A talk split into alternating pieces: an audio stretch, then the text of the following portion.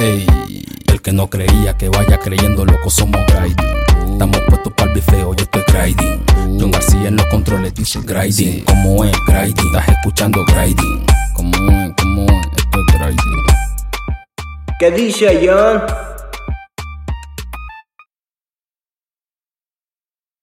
Muy buenas, soy John García de Grinding Radio. Lo prometido es deuda, estoy aquí otra vez con Kido. ¿Qué tal? Preséntate una vez más. Muy buenas, ¿qué tal? Pues nada, eh, soy Kido, Kido Mateca. eh, encantado de estar aquí con, con mi hermano John para poder responder las preguntas del consultorio mágico. Esta vez tenemos que hacerlo bien, porque la última vez hicimos eso. En muchos os acordaréis, hicimos el programa sobre el futuro de la música, queríamos plantear ciertas dudas, cómo iba a ser el futuro y demás. Eh, acabaron saliendo más preguntas que respuestas, yo creo. Y de ahí un poco la idea de vamos a preparar una segunda parte, que sea un programa donde todos podáis plantear vuestras dudas e ir resolviéndolas poco a poco. No va a ser tanto en cuanto al futuro de la música, sino que muchos habéis tirado más por industria musical, dudas de producción. Eh, entonces, nada, vamos a ir un poquillo con ellos. Saldrán más dudas. Igualmente, es que esto es el cuento de nunca acabar. Según hagamos preguntas, van a salir más dudas todavía. Pero bueno. Una cosa, John, eh, John, perdóname, perdóname que te interrumpa. Cosa importante que hay que aclarar, ¿vale? ¿no? Esto es como al principio cuando vas al cine. Y, te, y te aclaran cosas. Lo que vamos a hablar hoy, ¿vale? ¿no? No es la verdad absoluta.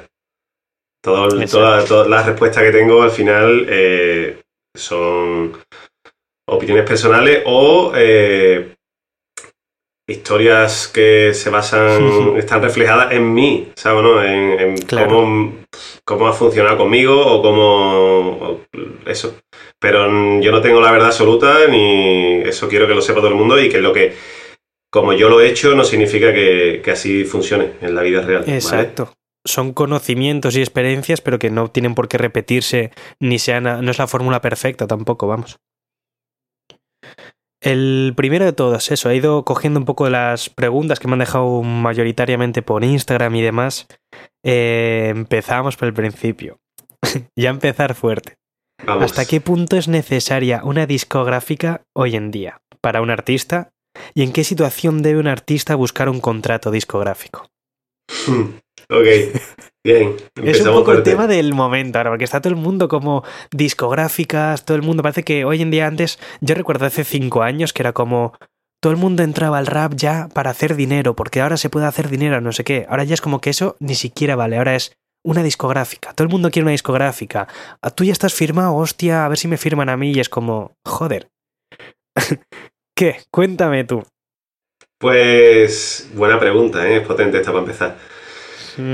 ¿Hasta qué punto eh, es necesario? Pues todo depende. Yo, yo creo eh, que depende de, de- de qué artista sea, qué tipo de artista sea y en qué punto de tu carrera estés.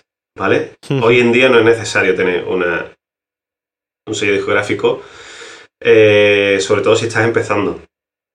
Yo mi, Vale. mi recomendación es que te busques un sello discográfico eh, sí. A ver cómo lo puedo plantear bien para que la gente lo entienda. Te busques un sello discográfico si realmente necesitas ese, ese vaqueo ¿no? e- económico, porque no tengas un puto duro. Y obviamente, si eres bueno ¿no? y le vas a servir al sello discográfico, porque no nos olvidemos que al final esto es un intercambio. Ellos te van a dar Claro. algo que tú no tienes y tú le vas a dar algo a ellos que ellos no tienen. Tú cambias tu arte por, por dinero, ¿no? Por soporte ahí económico y no solo dinero, bueno, marketing, lo que sea. Y eso por un lado, o por otro, que era el que planteaba antes, que si eres ya un artista que está en desarrollo, que la gente te conoce, y quieres pasar al siguiente nivel, que obviamente por mucho dinero que tú hagas, hay puntos en los que los artistas independientes yo creo que a día de hoy no, no pueden no pueden sobrepasar, no tienen que dar tienen que dar su brazo a torcer ahí con los Illuminati y, y firmar el pacto de, con el demonio.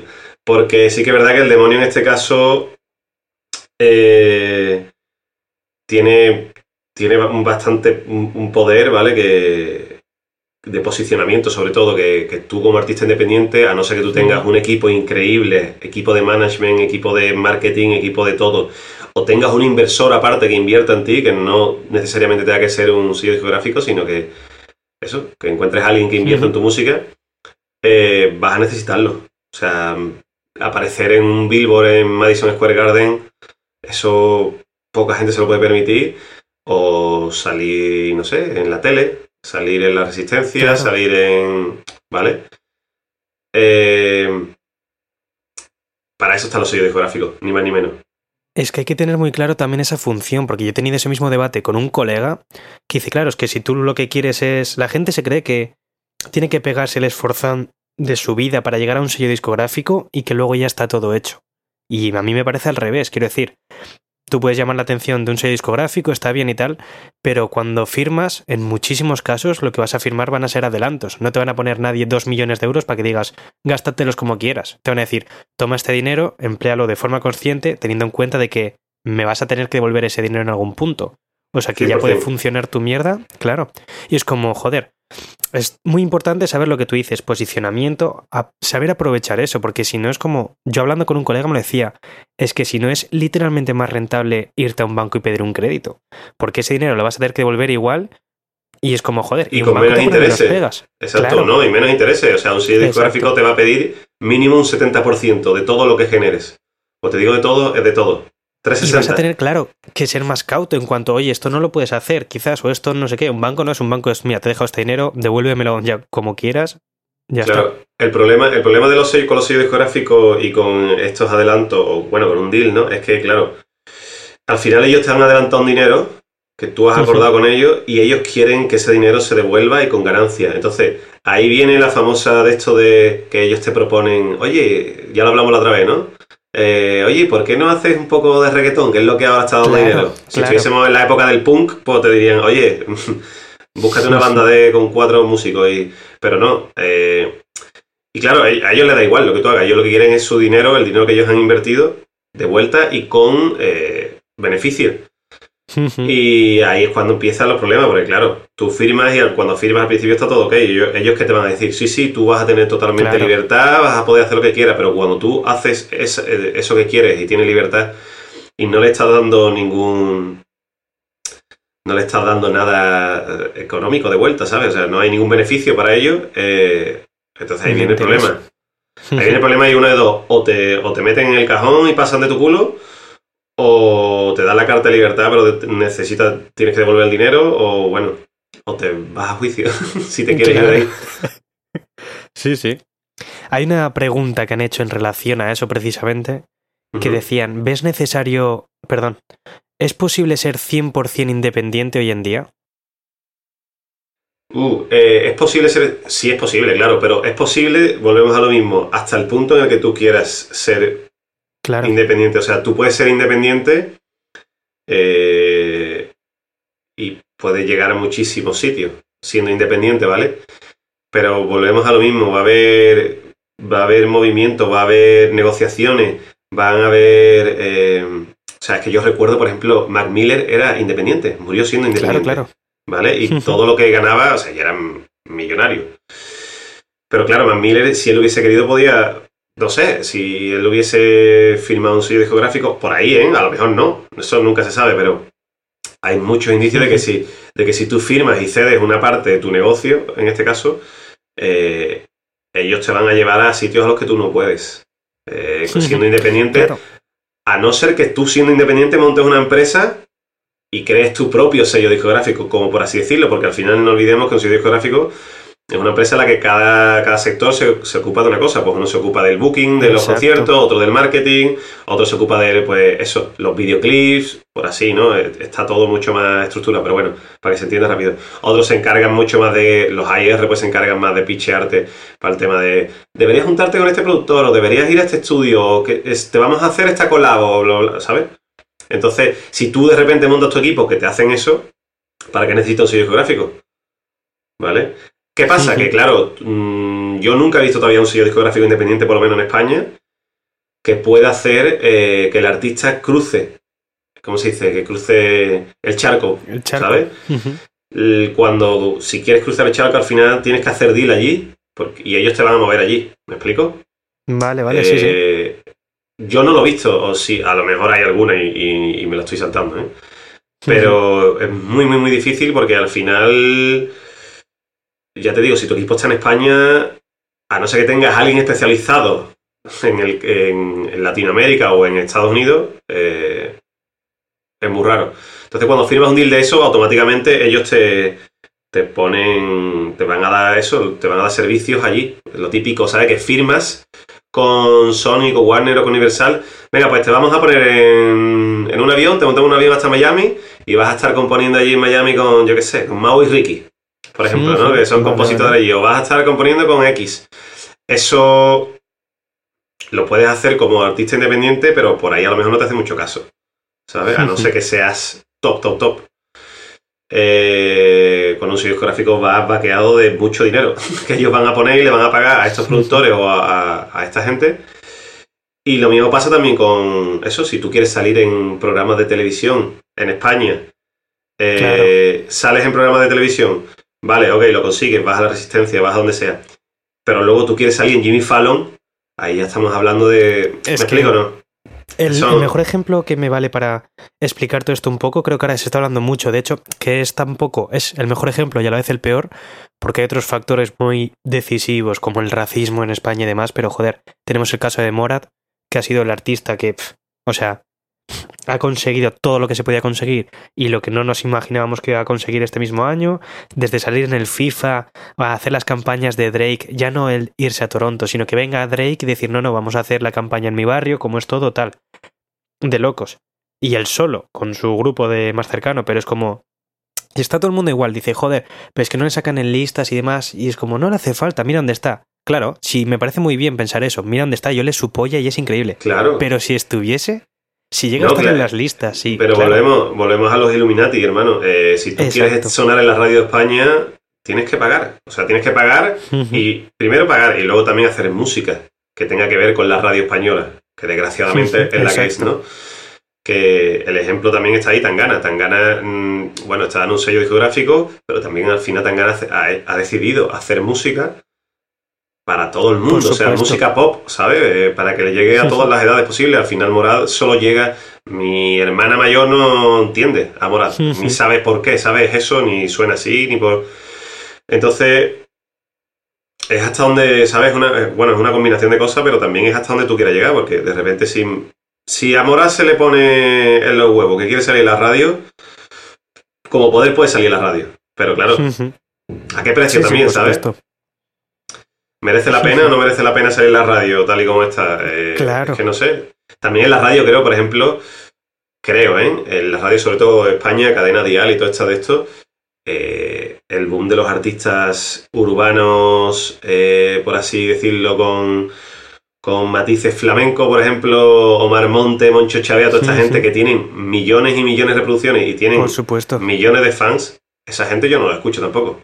Sí, sí, por supuesto. Y eso es una vertiente de la música española que, está ahí. Y sí, salen, salen en la radio cuando colaboran con artistas que, están firmados con sellos, ¿sabes? Si tú de repente escuchas, pues a Lola Indigo cantando con, Rafa, ¿no? RVFV, por ejemplo, pues sí que va a salir, el pibe va a salir en la, radio, pero, pero, pero por él solo creo que no.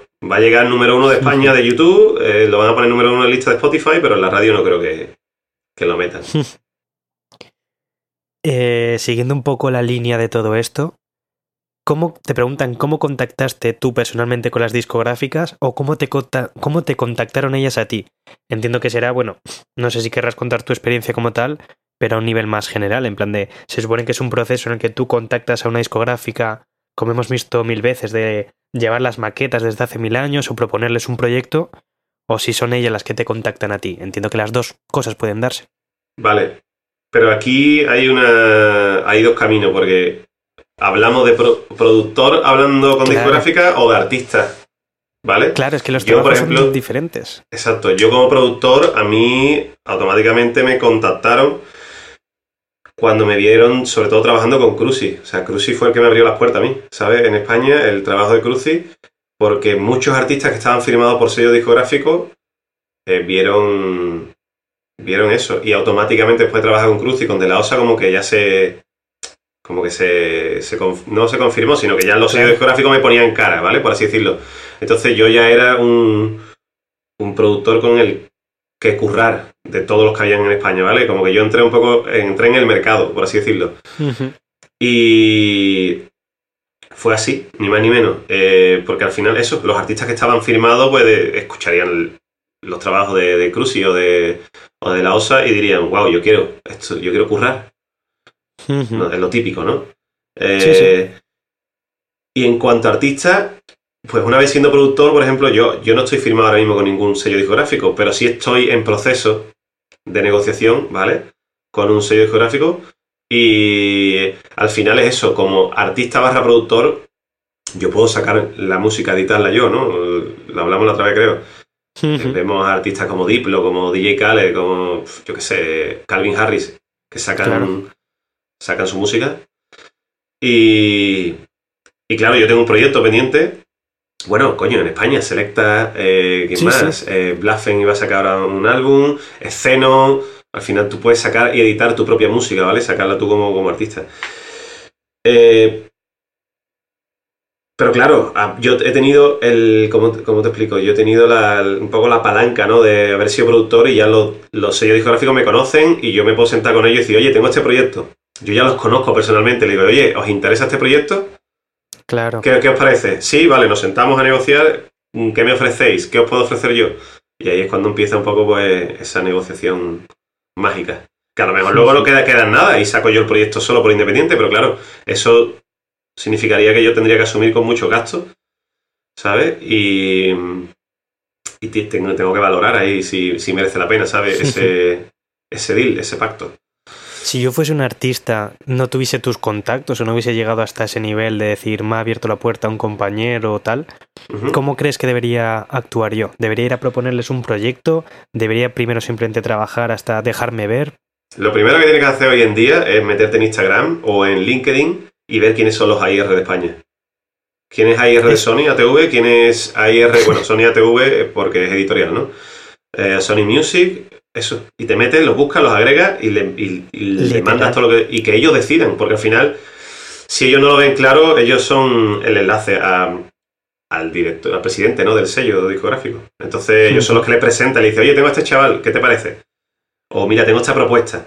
Muchas veces ni eso, muchas veces los AIR lo ven tan claro que es que creo que obviamente Claro. tienen que presentarlo, ¿no? Pero si un AIR lo ve claro, normalmente el presidente del sello da para adelante porque si luego el su AIR la, trabajo, al fin y al cabo. si, si el la caga, el problema es para el AIR. ¿Me explico? Literal. El, el presidente le da igual, el presidente tú me traes el trabajo, ¿esto tú crees que sí? Vale, pues nada, para. Ujú. Entonces, yo os recomiendo eso. Que, Vale, que, vale. que- que bicheen, que busquen. Esto si quieren entrar en sellos discográficos, ¿eh? Es la mejor manera hoy en día. Porque si no lo conoces y tú vives, por ejemplo, en Pamplona o en Antequera, pues obviamente aquí te puedes acercar en Madrid a las oficinas. Hola, y llamas. Eso es muy clásico, muy antiguo. No creo que te hagan caso porque hay abajo un- una, una recepcionista que si no tiene cita no te van a hacer caso. Y si le dejas la maqueta en CD o en USB, creo que no existe probabilidad, ¿sabes? Va a ser mucho más fácil y directo que contactes con ellos. Hola, mira, me he enterado que eres AIR de no sé qué. Te quiero presentar mi proyecto. Este soy yo. Y le mandas Yo un creo que se nos olvida muchas veces en mundo artisteo. Estamos tan acostumbrados a que hoy en día en Instagram esté todo y que es súper accesible. No es como hace 50 años tú ibas a un concierto de Michael Jackson y grítale entre 50.000 personas a ver si te oye. Hoy en día es como, joder, puedo tener a cualquier artista, él decidirá si leerme o no, él decidirá si quiere hacer algo conmigo o no, pero yo tengo la opción de hablarle por Instagram, que lo vea y hacer cualquier cosa. Y Sí, la sí. gente se olvida muy rápido de LinkedIn. O sea, a mí me parece una plataforma increíble. También porque, joder, yo hago un montón de programas de esto, enfocados también a la parte de atrás de la música, industria, y a mí me ha pasado ese mismo proceso. Es decir, yo he querido hablar de SGAE o he querido hablar de, de sellos musicales y he acudido a LinkedIn, he puesto Sony Music España. ¿Quién trabaja en Sony Music España? Me suenan dos nombres, pero Claro. ahora te conozco a todos los empleados en lo que hacen y es como, joder, he metido horas a LinkedIn como si fuese Instagram a cotillar perfiles, es decir, ¿quién eres? ¿Quieres hablar? Sí, no, ya está. LinkedIn es un chivato. Claro, y se olvida mucho la gente, se están metidos en Instagram y es como, joder, en Instagram si sabes el nombre, puedes buscarle. y a lo mejor te topas con una cuenta casualidad de que en la biografía ponga eh, AR de Sony Music. Tronco, pero si entras en LinkedIn y pones Sony Music España, te salen todos los puestos de trabajo que hay. Claro, pero y Vamos a ver, eh, bueno, es una plataforma que ellos necesitan y que ellos usan, pero ese LinkedIn antiguamente, hace 20 años, era la caja de Pandora, nadie lo sabía, para que alguien te presentase un AIR o para que alguien para que, tuviese la oportunidad, el nombre de, ¿cómo se llama? El nombre del presidente de Altafonte, por ejemplo, ¿vale? Claro. Pues de repente te vas y lo, descubres, está en LinkedIn. ¿Cómo se llama? Eh, yo qué sé, está todo el mundo ahí. Sí, todo el mundo ejecutivo, obviamente no creo que, no sé, que de la fuente, ¿no? Este es LinkedIn. Pero a de la fuente eso lo puedes, puedes contactar con él por, por mensaje privado y te aseguro que la mayoría de los artistas lo leen, todos. Bueno, mira, hace poco eh, estuve en un concierto con, con De La Osa en... Fue en Galicia. Eh, lo que pasa es que no... Ah, bueno, el rompetiño. ¿Fue el rompetiño? Sí, el rompetiño fue. Y unos chavales me tiraron un USB por arriba con instrumentales, ¿sabes? O sea que mira, eso también funciona. Hostia, claro, ya. Irnos al extremo de. No sé. Sería la polla. Em, preguntan qué tanto es necesario gastar dinero en producción musical. Wow, ok. Buena, esta, buena pregunta. Eh, ¿Qué tanto es necesario? Pues mira, es necesario, yo te consigo, o sea, te recomiendo que es necesario.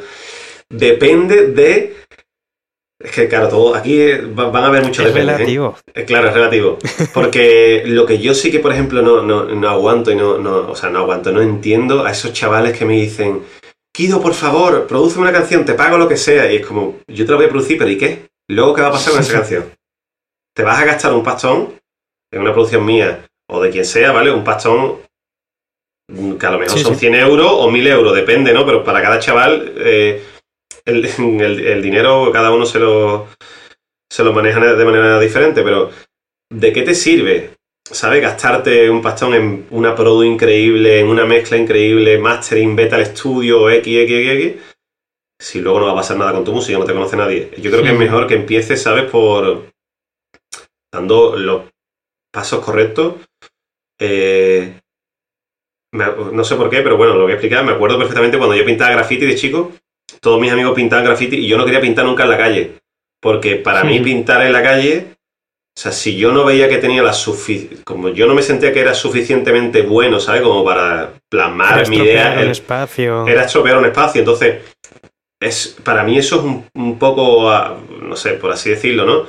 Tenía que salir a la calle y te gastabas 40, 50 euros en, en Montana. Y yo decía, tío, me voy a gastar ese dinero y luego la voy a cagar me voy a esperar, voy a, voy a seguir, mm, ¿cómo se dice? Sí. Eh, entrenando, bueno. Entrenando, por así decirlo, ¿no? Practicando, en este caso con el graffiti. Y ya cuando sea, cuando sea mejor, pues ya saldré a la calle y, pintaré. Eh, nunca pasó, nunca llegué a pintar, a pintar la calle. Sí que pinté en varios sitios, pero bueno, eh, o sea, típico descampado y todo rollo. Sí, sí. Y no, no estaba mal, todavía tengo por ahí fotos. Pero claro, eh, para mí la música lo mismo. ¿Para qué te vas a gastar tanto dinero, ¿sabes? En una superproducción, una super canción, para que luego tú escuches la canción y digas, ostras, pues la letra a lo mejor estaba floja, ¿sabes? O luego, cuando pasen los años, digas, wow, palmé aquí 4 o 5 mil euros en todo, con el videoclip, con todo, y realmente merecía la pena haber sacado este tema, ¿sabes? Claro. A eso me refiero. Ahora, si eres ya un artista consolidado, si ya estás empezando a darle un giro a tu carrera, ¿sabes? Ejemplo clave para mí es Avir. El año pasado Avir, eh, todo el dinero que tenía de un adelanto, eh, se lo gastó en videoclips, en, marketing, en poder sacar buen merchandising. Eh, el disco de Avir suena increíble, o sea, estaba todo, todo redondo, ¿sabes? Pero claro, eso era all in one. Y bueno, hace poco dio el concierto en, en Madrid y cuando terminó, cuando terminó el concierto lo hablamos, dijo yo, es que se ve reflejado, ¿verdad? Ese, esa inversión que hiciste, ahora se ve reflejado. Me dice, sí, tío, es que no tiene nada que ver. Y claro, punto, ya no solo los fans, luego los artistas te tratan de otra manera, desgraciadamente, ¿no? Porque cuando ves que te tratas, que, tú tratas y, y, que te. Cuando ves que, que, te tomas tu trabajo con, con, con esa seriedad, la gente dice, ah, vale, que este pibe va por aquí, ¿no? Ok. no sé, es como dar un paso. Ahí yo creo que sí que es conveniente gastarte pasta en producción. Mientras tanto, si no, yo lo que te recomiendo es que si no tienes dinero o si no te puedes permitir pagar eso, ahí está eh, YouTube con millones de type beats. Está el Beatstar este, ¿no? Que se venden beats. Luego hay muchos productores españoles y, beatmakers que, venden sus beats. Aproveche, ¿sabes? No? y dime. Lo que has comentado me parece súper importante ya desde el espacio de medios, porque a mí me pasa mucho de. Ya he tenido la discusión alguna vez de que yo me he quejado, he dicho, joder, es que como media a mí me gusta mucho escuchar todo lo que sale, escucho todo, escucho muchas músicas diferentes y me vuelvo loco. ¿Qué pasa? Que eso con los años lo he llevado medio bien. Pero tal como funciona la movida, no lo estoy llevando bien porque el ritmo de publicación es una salvajada. Pero una salvajada increíble. Desde el punto de que antes eran mis artistas favoritos, X. Encima se veía muy bien, porque en el rap era como muchos singles, tan los que, en el rock y el metal, cada dos años había un disco de una banda y ya estaba. Ahora ya es todo igual, ahora es cada día hay un single nuevo, de mil artistas. Y es una locura, porque no llego a todo. Y, y yo he dicho, digo, joder, hay que parar esto en algún momento porque... Y más en la gente de medios, porque al final es que estamos diluyendo tanto todo que no tiene ningún sentido. Y la gente, porque todo el mundo hace música hoy en día. Y yo dije eso, como que todo el mundo hace música ahora y no hace falta. Y la gente me dice, no, es que todo el mundo tiene derecho a expresarse. Si yo no quiero pegarme, pero yo quiero sacar mis temas. Y a mí me parece súper bien. Lo que no me parece bien es que esa misma gente que tiene ese discurso, luego tiene el discurso de decir, no, es que, perdona que te lo envíe diez veces por spam, pero es que no me queda otra. Y es como, joder. Pero no te das cuenta que es contraproductivo, que si a mí me envías 100 canciones en una semana, yo voy a escuchar la primera igual si me pillas de buen humor, y digo, es una mierda. No una mierda porque puede sonar bien, tal, no sé qué. Vale, pero es que sé que has creado 100 canciones en dos días y que van a tener X nivel. No por... puede sonar muy guay, pero no va a tener las horas de trabajo que merece una joya. Y si yo la primera ya escucho esa y digo, es que van a ser 100 de lo mismo, las otras 100 no las voy a escuchar. Pero si eres un tío que, joder, que has estado trabajando a fuego en un tema, bien de tiempo, está cuidado, me presentas, igual a mí no me gusta el tema, pero yo digo, joder, es que está muy bien hecho, está muy bien cuidado, no sé qué. No tiene nada que ver, y a ti te va a dar más oportunidades, pero al primero seguramente diga como, en cuanto me llega el mensaje spam, lo voy a borrar, en plan de, mira, ya está. Y otro tema, y otro tema. Y la gente no se para eso, la gente ya no entrena, la gente ya no ensaya, la gente ya no se esfuerza. Es como lo primero que me salga va para afuera creyendo que uno de esos mil le llegará a alguien en algún momento o se pegará. Y no tiene por qué ser así. Para es nada. Que, eh, eh, ah, o sea, lo que has dicho es increíble porque hoy en día. Eh, la hablamos la otra vez. El acceso a un, a un micro y una tarjeta está ahí, ¿sabes? Y, y, yo creo que hay que tenerle bastante respeto, ¿no? O sea, respeto sobre todo y darte un poco a querer yo no, a mí me daría un poco de vergüenza incluso sacar algo que, fuese una porquería, ¿vale? y también me daría un poco vergüenza que la gente escuchase esa porquería. Ya no solo yo sacarla y escucharla y decir, vaya mierda he sacado, sino que la gente me, me critiquen. Em, hay que tener un poco de criterio. Es que no, como tú dices, eh, hoy en día hay muchísimos artistas y creo que diría que casi más de la mitad del, del género urbano hace eso eh, por, ese, por ese constante, como te digo yo, pusheo, ¿no? Que te, que te obligan, o sea, esa dinámica que se ha creado de sacar, sacar, sacar música, porque si no, no eres relevante, eh, se cae en, en, la trampa esa de, sacar cualquier cosa, ¿sabes? Claro. Pero claro, eh, hay que, o sea, tú tienes que saber cuáles son tus, ¿cómo te explico? ¿Cuáles son tus tus fuertes y, tu, y tus flojos. O sea, tú no te puedes comparar porque yo un Beef haga un tema en dos horas. ¿Me explico, no? Sí, sí, por supuesto. Y un beef eh, saca luego el papasito y se calla a todo el mundo la boca. ¿Me explico, no? Claro, claro. tú, ostras. O saca cualquier otro tema. No puedes comparar porque, porque tú veas que los demás lo hacen así en una hora. A ver, ponme el micro, a ver, voy a, voy a improvisar, voy a hacer un freestyle. Venga, para adelante, lo sacamos. No, eso no le funciona a todo el mundo. Eso solo le funciona muy poco. ¿Me explico? Igual que los regates de Messi, no sé de fútbol, pero bueno, los regates de Messi o de o de quien sea, eh, no le sale a todo el mundo. Por mucho que tú sepas la teoría, te va a salir. En el momento clave, eh, entonces, es una porquería eso. Eh, yo, a mí me da mucha pena sobre todo por eso, porque luego mucha gente se siente un poco como defraudada con la música. Es que lo intento, no me sale, no sé qué. Yo creo que no lo está intentando bien. Exacto. antes de intentarlo bien, Tienes que practicarlo, tienes que, tienes que, mm, no sé, darte un poco a valer sobre todo, ¿sabes? Y sí, es bueno en ese, en ese caso yo creo que es bueno compararte, ¿no? Al final lo, eh, yo estudié historia del arte y todos los pintores se comparaban unos con otros. Eh, y se había como un poco ahí de, rivalidad, ¿sabes? Y hoy en día en la música pasa porque mm, me acuerdo perfectamente cuando Cruzy sacó el Visión Túnel, lo escuché con, con De La Osa y los dos nos pusimos como, wow, este cabrón qué carajo ha hecho, ¿sabes? Y te pone las pilas. O sea, no, es no, es una envidia mala, al revés, una envidia sana de decir, wow, este es el nivel que está, ok, este, tú, tú has seteado este nivel, ok, venga, vamos. ¿Me explico? Exacto, exacto. Y, también me pasa con artistas, lo digo a menor escala, ¿no? O sea, en España, pero me pasa sobre todo cuando escucho discos americanos que digo yo, qué cabrón. O sea, que este pavo está ahora mismo en este nivel, ok. Y, y, es eso. Obviamente siempre sin caer en, ¿no? en la copia, ¿no? En la, o en la réplica de intentar copiar lo que está haciendo alguien, porque eso yo creo que es el error más grande del mundo. Pero, pero sí usa esa motivación, ¿sabes? De, de, ver cómo está un poco el mercado y decir, ostras, este es el nivel. Ok, pues hasta que yo no esté a este nivel, creo que si yo no estoy a este nivel, no creo que, que todo lo que, o sea, creo que todo lo que saque no va a ser relevante, se va a quedar ahí en el cajón. Vale, vale. No lo sé. bueno. Vamos a aprovechar a escuchar ahora, como siempre, a invitados que también he reservado alguna preguntilla para ellos, para que me respondan a ver cuál es su visión. Y ahora seguimos hablando tú y yo. A ver qué te parece. Perfectísimo.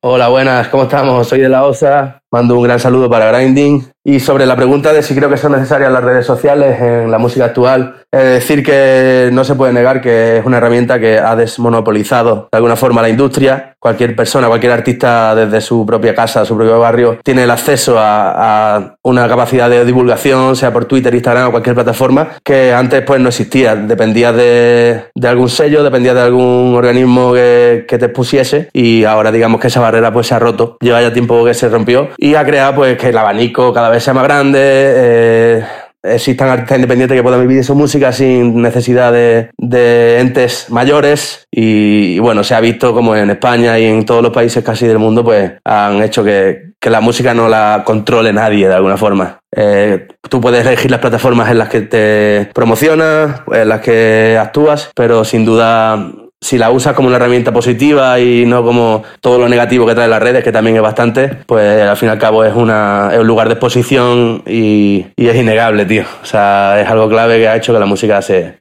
eh, desmonopolice. ¿Qué tal, señor? ¿Cómo va todo? Te dejo por aquí un poco mi opinión. Hostia, respecto a lo que comentas, eh, yo tengo un poco de sentimientos encontrados, porque por un lado pienso que que eso que se dice de que las tendencias de ahora son una mierda, que antes todo era más real, más auténtico, la música de antes tal. Yo creo que esa frase se lleva diciendo toda la vida en la historia de la música, en la historia de la humanidad. Es que yo creo que eso pasa siempre con las generaciones. Pero por otro, mmm, sí que pienso que, mm, que, igual que la música que se escucha hace mella al final en, nuestra sociedad, en, la, nuestra educación y tal, eh, la sociedad también hace mella en, en la música. Yo creo que una se influye a la otra, una se influencia a la otra, ¿sabes? Yo creo que la tecnología, las tendencias, las modas, todo eso también, también hace que la música se, se vaya adaptando. Entonces, entonces, no sé, ahora sí es verdad que yo creo que era pues eso, eh, eh, TikTok, las redes sociales, eh, como funcionan ahora, pues van influyendo, pero mañana vendrá otra cosa y pasa la siguiente, ¿sabes? Em, sí que pienso que,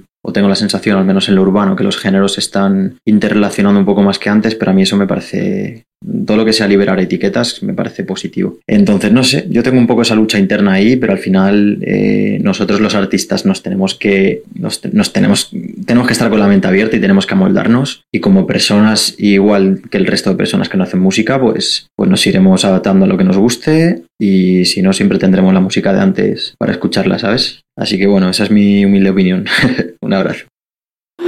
Hola, soy Ramiro Cuay y estoy encantado de poder aportar mi granito de arena. Em, ante la pregunta cómo uno se inspira, yo tengo que em, irme a los primeros años de mi vida en los cuales eh, tuve la inmensa suerte de tener una madre que coleccionaba vinilos y que escuchaba todo tipo de estilos musicales, ¿no? Entonces eh, mi inspiración siempre viene, pues eh, como muchos otros artistas, ¿no? De, de, de bueno, pues de, de escuchar otras propuestas musicales que que, me ponen los pelos de punta y que en los diferentes estilos que existen, pues eh, he buceado siempre para, para nutrirme ¿no? de, de, de distintos inputs. Eh, bossa nova, reggae, samba, jazz, blues, hardcore, punk, post-hardcore, metal, greencore, trap, rap. Me he abierto siempre a, a, a, lo que me lanzaba el universo y he sido un gran investigador y bueno, yo continué, ¿no? Esa saga de, de coleccionar eh, vinilos y, y de pues siempre como suelo decir, a mí la música me salvó la vida, me la salva y me la salvará. Con lo cual, profesionalmente siempre me he dedicado a la música, en unas cosas u otras, pero siempre la música ha sido el ingrediente fundamental para, para mi inspiración y para el sustento de, de mi vida. ¿no? ¿Cómo se rompe un bloqueo creativo? Muy buena pregunta. Yo normalmente los bloqueos creativos siempre han venido de la mano de, de bloqueos en los cuales eh, yo no estaba bien. Eh, por unas razones u otras, ¿no? Y en las cuales a veces, y además eh, en una época, pues te dedicas a, a no estar centrado y a, y a bueno, pues a, a flirtear por ahí, pues probablemente el, bloqueo, por lo menos en, mi caso particular, venía, venía de ahí, ¿no? De, de, de esos momentos, ¿no? Entonces, eh, el bloqueo creativo, ¿sabes cómo se rompe? Rompiéndolo. Me refiero a abriéndote a inputs, eh, abriéndote a otras artes también, creo que es importante. El estar en conexión con la danza, con el teatro, con el cine, con la poesía, con la literatura, con las otras artes, ¿no? Los pintores siempre dicen que se nutren de, de otros artes, de los escritores igual.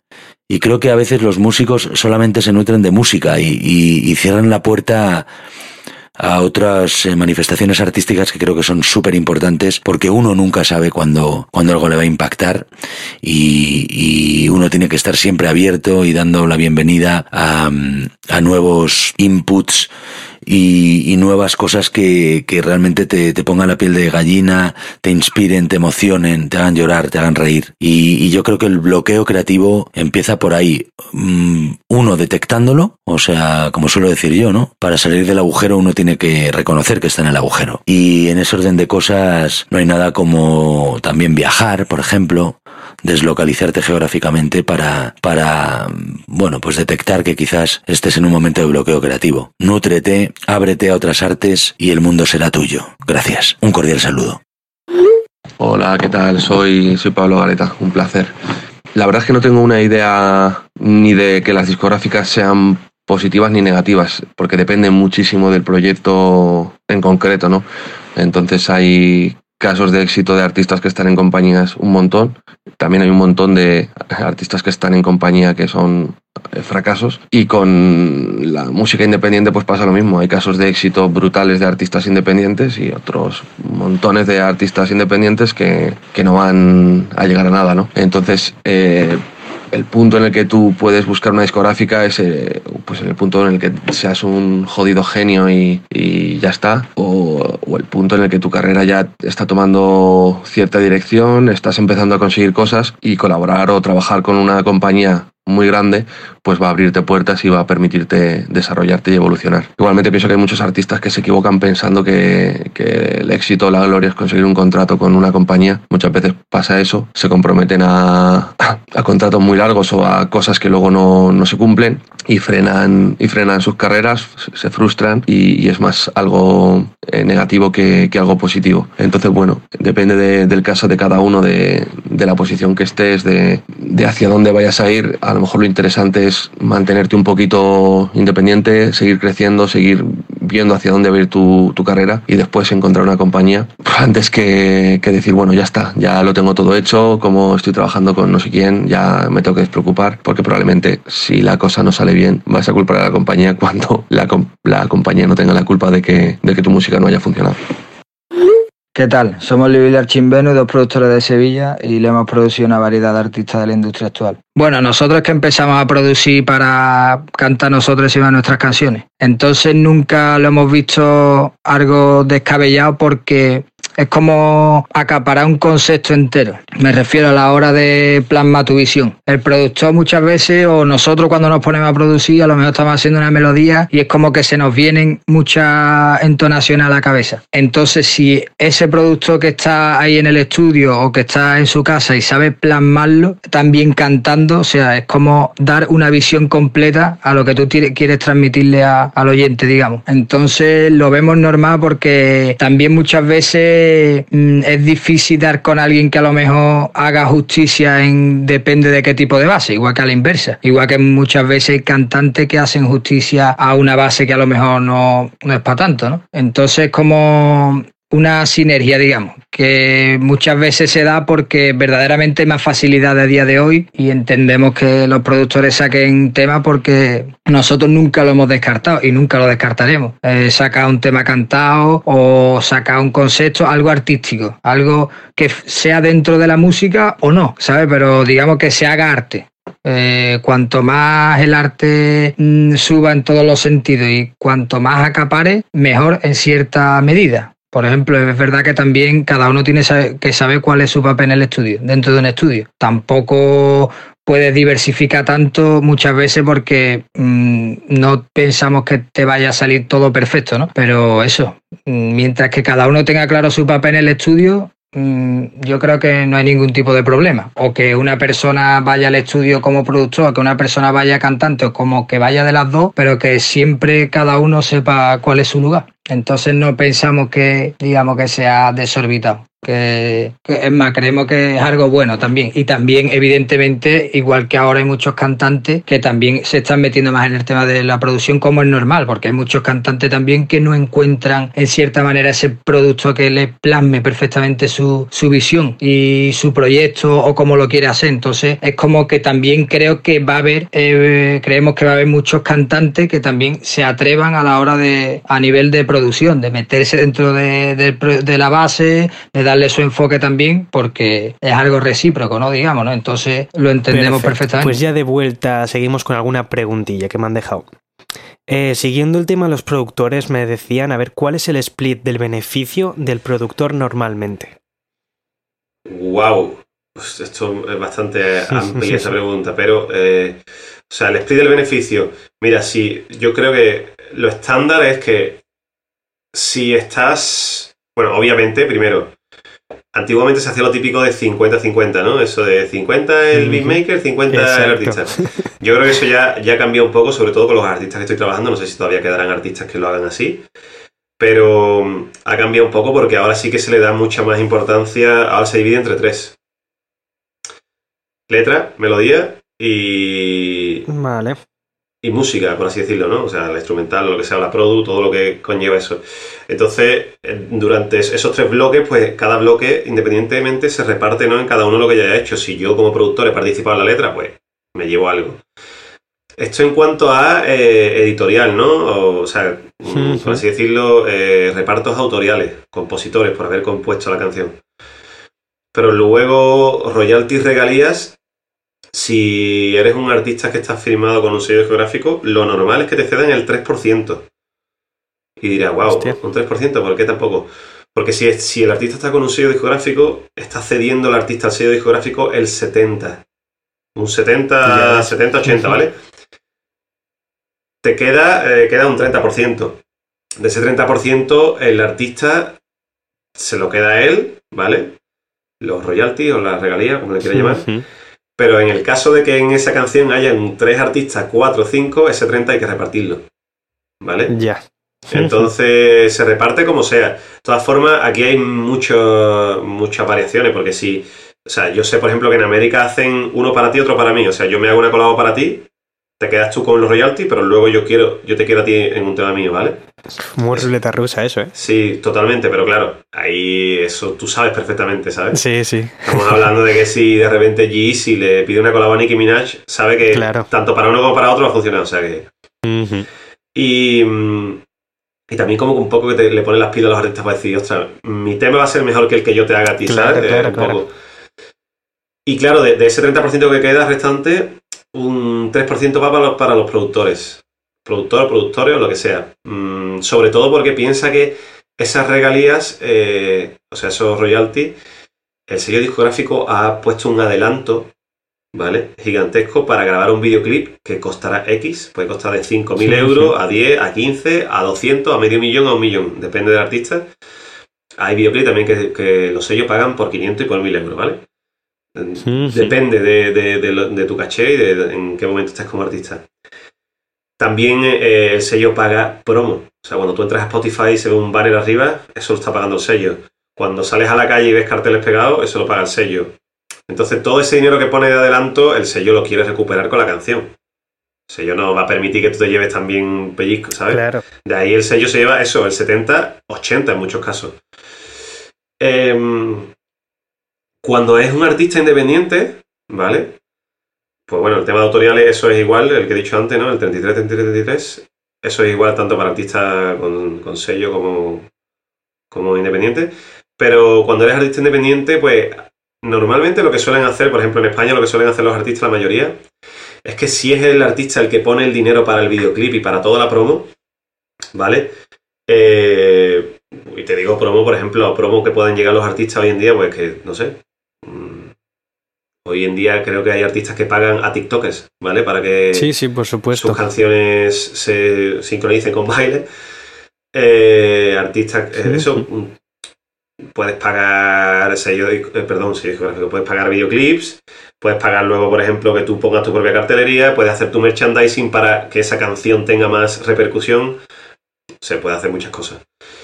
Eh, normalmente el productor empieza a cobrar cuando se ha recuperado esa inversión. O sea, si la inversión ha sido de 5.000 vale. euros, ¿vale? Ahí es cuando el artista le abre un porcentaje de regalías al productor o los productores. ¿Vale? Que suele ser, bueno, no sé, vale, es- vale. eso ya es lo que dependa, lo que decida el artista. Puede lo que ser se acuerde desde el incluso. 50% a un 20%, a un 15%, a un 5%. Es lo que tú hayas. ¿Vale? Ujú. Pues no olvidemos que al final, ese, si ese productor está produciendo el artista, ese productor debe haber cobrado un fee de producción con el que se ha pagado pues el estudio, las horas de estudio, la mezcla, el mastering. eh, Sí, el sí. productor se tiene que ocupar de todos esos gastos. Músicos, ¿sabes? Vale, vale. Eh, todo. Eso. No sé si es una buena respuesta. Joder, perfecta, yo creo. Me estoy Cuando me- yo me entero de cosas que no conocía, ya me parece. vale, siguiente pregunta por aquí, que está bastante guay a mi parecer, es ¿Es colaborar con artistas grandes la mejor forma de vivir de la música? Es curiosa que hagan esa pregunta ya directamente, en plan. no Bueno, sé. eh, la respuesta es la misma que si te hace eh, ¿con qué ganas más dinero? ¿Trabajando para Nike o para Apple como diseñador o como productor ejecutivo de Nike o de Apple o, o para, no sé, para una empresa de tu barrio? ¿Vale? Es exactamente lo mismo. Un artista grande tiene, tiene muchos Sí. más ingresos que un artista más pequeño, pero por muchas Claro. fuentes. Lógicamente, Tiene ingresos de conciertos, de merchandising, tiene ingresos de... Y un artista grande se puede permitir mucho más gasto que uno pequeño. Entonces, obviamente, ahora, luego, yo sé que esta pregunta también tiene un doble ahí. Si tú de repente empiezas con un artista pequeño y lo haces gigante, como productor, lo haces gigante a ese artista, no sé qué tiene más de beneficio. No sé qué tiene más de beneficio ahí. Entonces hay que, es cuando tienes más que saber rédito, jugar tus cartas. Claro. Como productor tienes que saber eh, si apuestas, ¿sabes? Si apuestas todo a uno o no, pues estás trabajando con un Ujú. artista pequeño a la vez que estás trabajando con grandes. Como es lo más normal. Eh, otra pregunta que han fijado y que me ha gustado mucho a mí es si crees que habrá una avalancha de productores que también sean cantantes debido a que ahora es más fácil producir. No es más fácil producir, sé que hay herramientas al alcance de todo el mundo como tal, pero mm, yo lo que venía diciendo es que en un caso que conozco bien y que sí que me llamó mucho la atención es el estudio de la joyería aquí en Portugalete, que es donde graba pues eh, Ben donde ha grabado mucha gente de, de Chill Mafia, eh, de la Chau, esto grabando allí, eh, dicen eso. Ellos son como cuatro componentes. Tenemos a Vázquez, a Erebo, a Ben como tal y a Juve. Y ellos dicen que Erebo está obligando a que los cuatro sepan producir. Precisamente para eso. Porque él va a ser el productor de todos ellos, pero también le interesa que cuatro opiniones y cuatro visiones siempre van a venir mejor. Entonces dice, a mí me interesa que ellos sepan hacerse un tema entero. Porque luego yo igual cambio esto de la letra o esto de la música y Juve cambia esto de la letra o esto de la música. pero vamos a tener el doble de herramientas todos. Mm, va a ser mucho más fácil, ciertamente, para todos. Claro. Eh, bueno, respondiendo a lo que dices tú, yo también estoy de acuerdo con, eso. O sea, está súper guay que los artistas se involucren en, la producción de las canciones porque al final la idea está en la cabeza de ellos, ¿vale? Y si ellos tienen esas herramientas para plasmarla lo más fiel posible, eso es increíble. Está ahí el. Está por internet, creo, la famosa demo de Michael Jackson de cómo le entregaba las demos en un four track, que son eran cuatro pistas se las entregaba a Quincy Jones y la mayoría de ellas estaban ya hechas. O sea, tenían las líneas de bajo famosas, ya estaban hechas. Eh, Quincy Jones lo único que hacía luego, o sea, lo único, ¿no? Lo, que, lo más importante que hacía era elevarlo eso al, al mil, ¿vale? Hay un vídeo famoso, creo, de Quincy que decía... Eh, Michael Jackson me, me, pidió que le quitara los violines al tema ese famoso que empieza... Ese, ¿no? Y, y, yo le dije que no, que eso no lo iba a quitar. Que por favor, que lo quite, que no me gusta. Pero si eso es lo identificativo cuando empieza el tema. Que no, y al final lo dejó y claro, la decisión al final, los productores están para eso, ¿sabes? Para ese tipo de decisiones que son cruciales. Pero claro, la idea principal viene del artista. Hay muchos artistas que no tienen esa herramienta y que solo saben tocar el piano, que solo saben tocar la guitarra, ¿vale? Y tú tienes que ser lo más fiel a, lo que ellos tengan en la cabeza, en este, en este caso. Pero bueno, eh, con respuesta a lo otro, yo no creo que, vaya a haber una avalancha. Siempre han habido productores que han, que han terminado cantando. El famoso Tommy Torre. Eh, mm, o sea, no era productor. Bueno, sí, podemos decir que es productor, pero ha sido compositor toda la vida. Y con cuarenta y pico de años, pues lanzó su carrera, ¿no? Como artista. En España tenemos muchísimos casos, ¿no? Eh, sí, sí. Mm, empezando por Choclock, creo yo. Eh, bueno, España te hablo de, del mundo nuestro, ¿no? Empezando por Choclock, eh, On Liquor, Alice, Enrique, me voy a dejar un montón de gente, pero bueno. Los que conozco más así rápido son esos cuadros. Y. Y yo creo que le, no sé, le va de puta madre. Es que llega un momento que al final el productor está tan involucrado en tantas facetas, ¿sabe? Que, que dice, ostras, pero si yo puedo cantar y puedo y puedo eso. Luego hay que tener mucho cuidado también porque muchas veces, no porque sepas cantar y tengas buena voz, vas a ser buen artista. Luego tienes que interpretar y te tienes que ver delante de mil personas cantando esas canciones que cantas en tu casa solo. Y para eso yo creo que tienes que tener un buen don. Que eso hay muchos productores que empiezan, lo hacen y luego pues, se dan cuenta y dicen, ostras, es que realmente esto no es lo mío, ¿sabes? En el caso, por ejemplo, de Kanye West, o Kanye West cuando le hacía los beats a, a, todos de Rockefeller y a toda la gente, él siempre da por culo como que yo quiero cantar, es que yo soy rapero, que soy rapero. Y lo tenía claro. En el caso, por ejemplo, de Pharrell Williams, pues Pharrell Williams era lo mismo. Pharrell Williams cuando se metía en el estudio le hacía los estribillos a, a los artistas y cuando salía, mira, aquí te, he grabado la, la, demo para que lo cantes tú ahora por encima. Todos los artistas decían, no, no, no, vamos a dejarlo tuyo, ¿sabes? Y ya como que se puso de moda y ya pues el pibe pues dijo, ciertamente, sí, sí. Pues, que a lo mejor se me da bien. Voy a sacar yo mi propia música. Pero pero no creo que, que vaya a ser una avalancha. Yo creo simplemente que sí que es verdad que hay, como tú has dicho, ¿no? Hay más herramientas. Eh, y viceversa, o sea, luego los artistas pueden ser productores, los productores pueden ser artistas e interpretar sus propias canciones, o sea, crear canciones e interpretarlas. Pero yo creo que eso siempre ha estado ahí, ¿eh? que no es algo nuevo.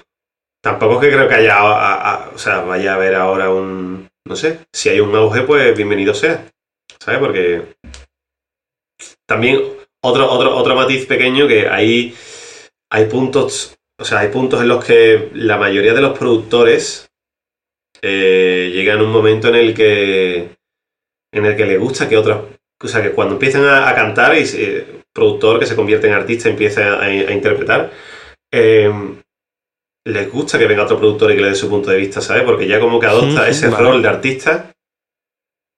El primero era Kanye West, ¿no? Eh, Kanye West producía solo su movida y luego la rapeaba, ¿no? Los primeros discos. Sí que es verdad que tenía ahí ayuda de Jazz Blaze y otros productores.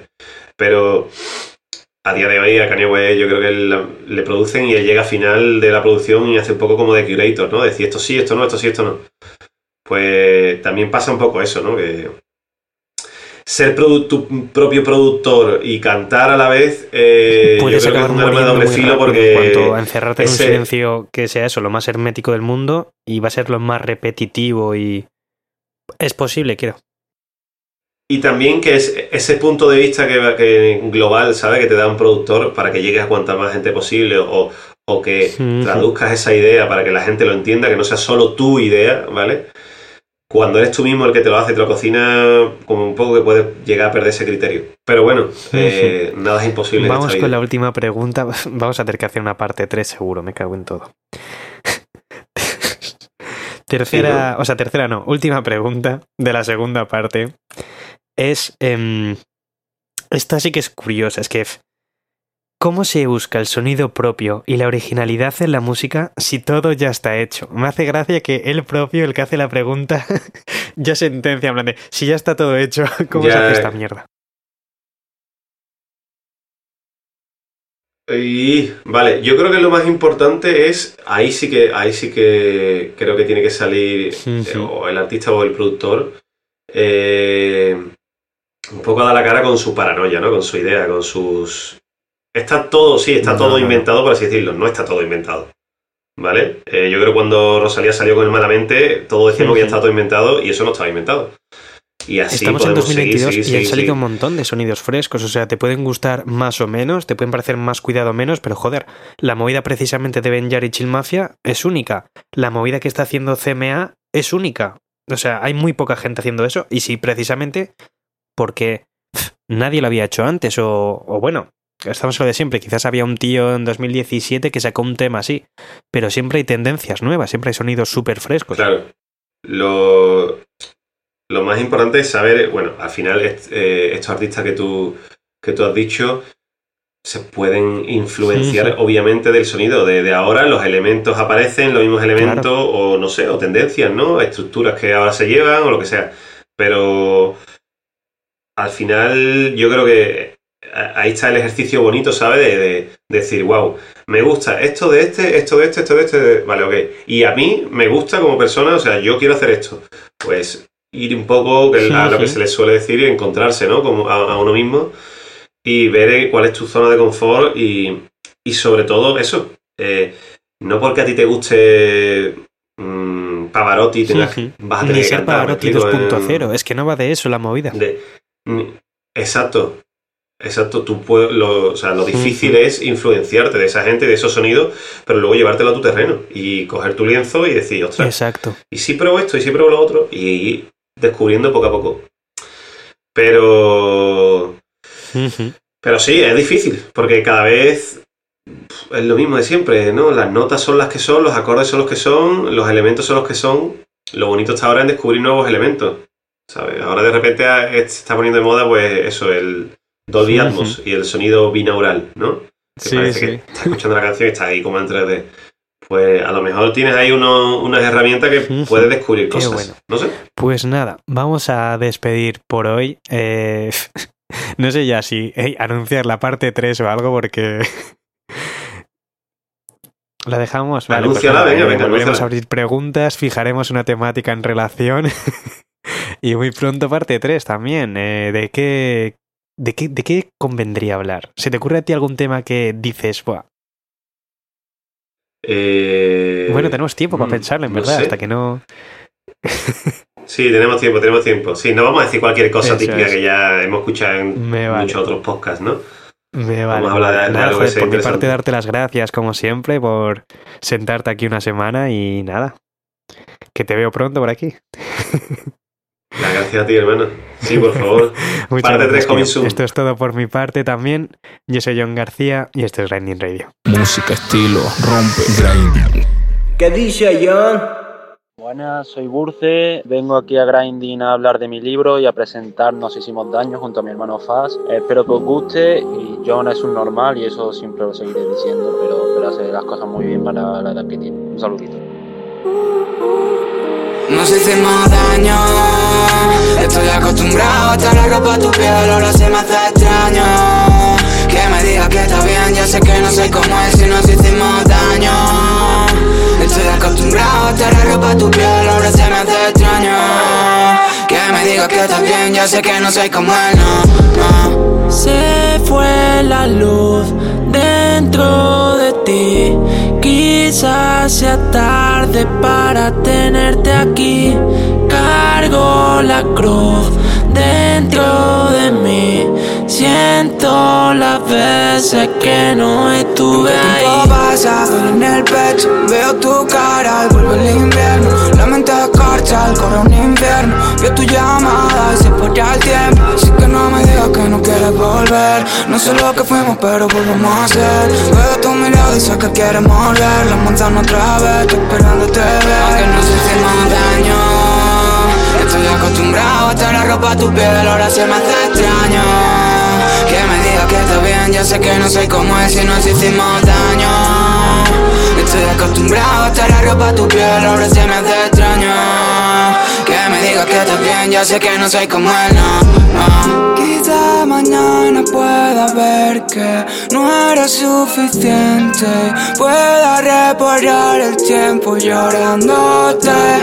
Ya no es como era antes Pero es que en un instante Podría parar el mundo entero solo por ti Media vida buscándote, pero lo volvería a hacer. Viajar a donde tú estés, repetir una y otra vez. Y todo se hace grande cuando no estás delante.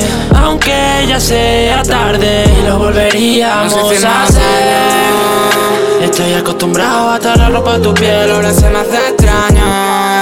Que me digas que está bien, ya sé que no soy como él si nos hicimos daño. Estoy acostumbrado a estar la ropa a tu piel, ahora se me hace extraño. Que me digas que está bien, ya sé que no soy como él, no.